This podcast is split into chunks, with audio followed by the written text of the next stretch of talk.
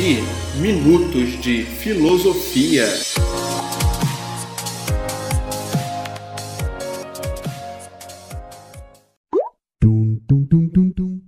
E aí galera, eu sou o Kleber Farias e quero te convidar para bater um papo sobre os principais temas da filosofia.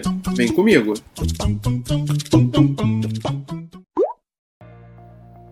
Olá pessoal, no episódio de hoje iremos falar um pouco mais sobre um famoso termo da filosofia que é a navalha de Ockham.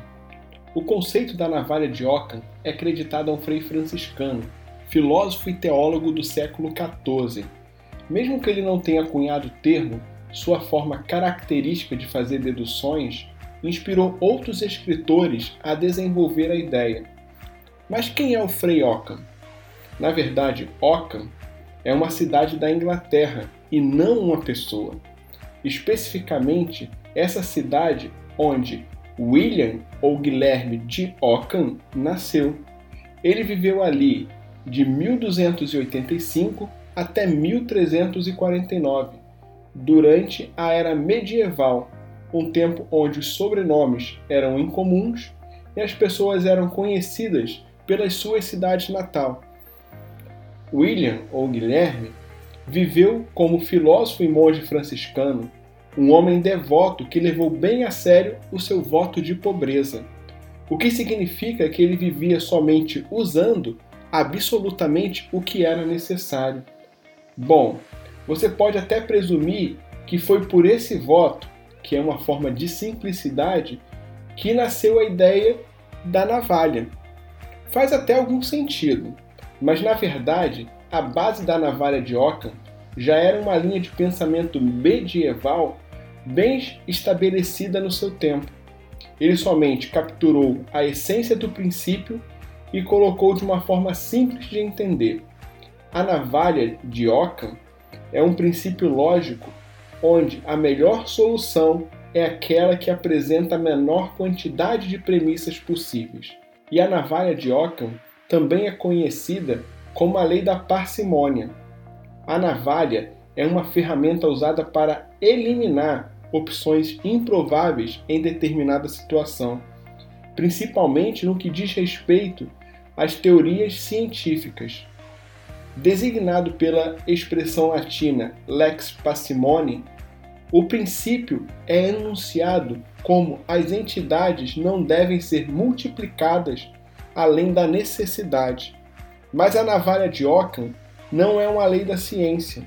Não afirma o que é certo e o que é errado, sob qualquer hipótese, e não defende que a resposta mais complexa deve ser sempre a refutada. Por isso que uma das frases mais famosas de Ockham é: é vão fazer com mais o que se pode fazer com menos. Na verdade, a navalha corta hipóteses que costumam ser criadas para complicar ainda mais as teorias, reforçando nossas crenças ou negando nossas contradições. Ela defende que o melhor é a partir das ideias mais simples, essa que quase sempre será a verdadeira. O princípio da parcimônia pode ser considerado como um princípio ontológico, ou até mesmo como um princípio metodológico, e os parâmetros de simplicidade requeridos podem variar entre o tipo e o número de entidades a serem admitidas. Como princípio metafísico ou ontológico, a navalha diz que devemos acreditar no menor número possível de tipos de objetos. Como princípio metodológico, a navalha de Ockham diz que qualquer explicação deve apelar ao menor número possível de fatores para explicar o fato em análise. Para Ockham, demonstrar uma proposição é demonstrar sua evidência ou deduzi-la rigorosamente de outra mais evidente. A essa exigente concepção de prova acrescenta-se o senso muito vivo do concreto, que faz do ocamismo um empirismo radical. Na opinião de Ockham, o conhecimento abstrato refere-se às relações entre as ideias, sem nada garantir sua conformidade com o real. Quanto ao conhecimento intuitivo, este se dá através da evidência imediata, que assegura a verdade e a realidade das proposições. Só a intuição prova a existência das coisas, ponto de partida para o conhecimento experimental, que generalizando do particular chega ao universal, à lei. É então a experiência que permite conhecer as causas das coisas. Não se trata, portanto, de conhecer o universal, mas sim a evidência do particular. O universal não tem a realidade e a inteligência. O universal não tem realidade e a inteligência humana deve ser a e a inteligência humana deve ser capaz de apreender a partir do particular.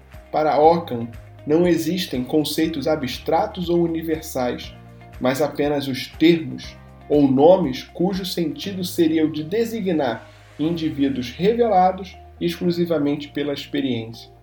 Em nosso dia a dia, podemos fazer alguns questionamentos para saber como podemos utilizar a navalha de Ockham para as nossas ações simples. Por isso, é necessário verificar algumas coisas. Como podemos nos perguntar: você cortou todas as partes necessárias? Usou uma linguagem mais simples?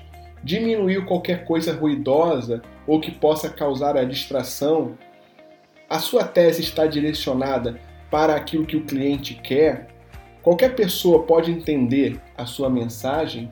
Então, essas questões são fundamentais para sermos objetivos em nosso dia a dia. Simples, objetivos e práticos.